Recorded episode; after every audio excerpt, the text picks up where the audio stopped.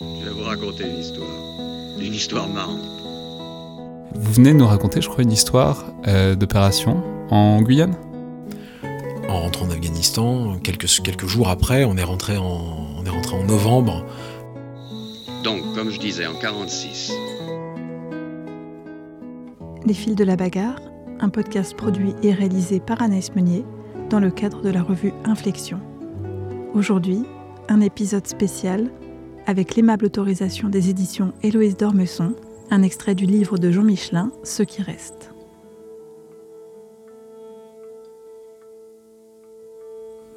Chaque fois, c'était le même cinéma, la même réunion d'anciens combattants, les mêmes remontées du Mékong, comme ils les appelaient entre eux, en invoquant la mémoire d'un fleuve qu'ils auraient été bien incapables de placer sur une carte. Mathilde n'aimait pas vraiment ça. Sa zone d'ombre à elle, son angle mort, c'éient les copains de l'armée, ceux que Stéphane qualifiait de frères d'armes, avec un air grave qui ne lui allait pas du tout. Et comme des frères, elle ne les avait pas plus choisis que lui et devait faire avec.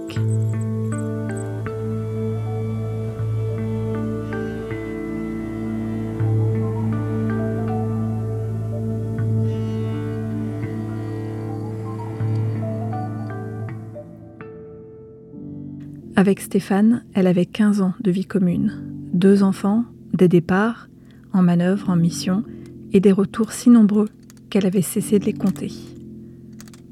Quand elle l'avait rencontré, Stéphane n'était pas le prince charmant dont rêvent les jeunes filles.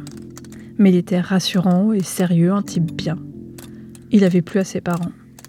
Il disait en rigolant Je suis un cheval de trait, pas un cheval de tiercé. Avec une pointe d'humour acide qui l'avait séduite. Ils s'étaient aimés. Et puis les absences aidant, ils avaient vieilli avant d'avoir eu le temps de se séparer. Un jour, elle avait ouvert les yeux et 15 ans s'étaient écoulés, qu'elle avait accueilli d'un haussement d'épaule, comme si tout ça n'avait guère d'importance au fond.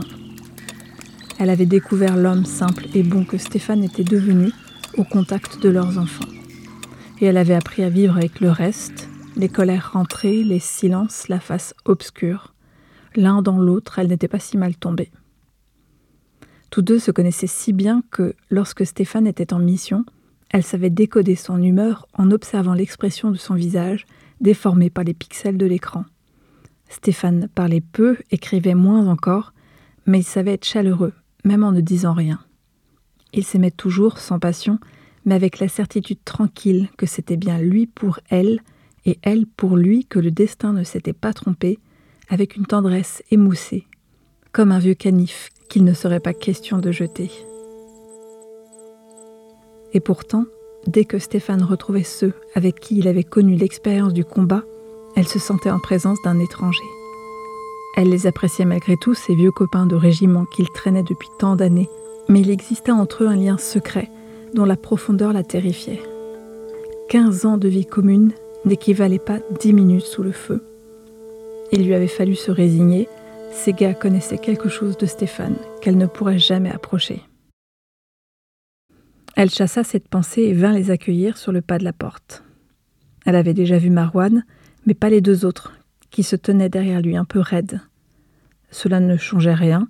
Elle les conduisit au salon, alla chercher des bières au frigo, servit quelques bricoles pour l'apéritif, répondit poliment aux questions de courtoisie, expédiée trop vite pour être vraiment sincère, mais cela faisait partie des usages. Enfin, elle les laissa à leur récit de campagne. De temps en temps, lorsqu'elle distinguait le nom de Lulu, elle tendait une oreille discrète depuis la cuisine où elle préparait le dîner, ou apportait une nouvelle tournée de bière sur la table basse du salon. Elle savait se réfugier dans les gestes du quotidien. Même plusieurs mois après le départ en retraite de Stéphane, les réflexes de la solitude, acquis au fil du temps et des absences pour s'occuper les mains et s'empêcher de cogiter, avait la peau dure. Certaines femmes choisissent d'écrire ou de courir des marathons. Elle avait terrassé seule la plupart de ses angoisses et de ses chagrins les plus féroces, les mains dans la vaisselle ou dans le panier de linge sale, son mari, à l'autre bout de la terre dans des endroits dont l'évocation la faisait encore frémir.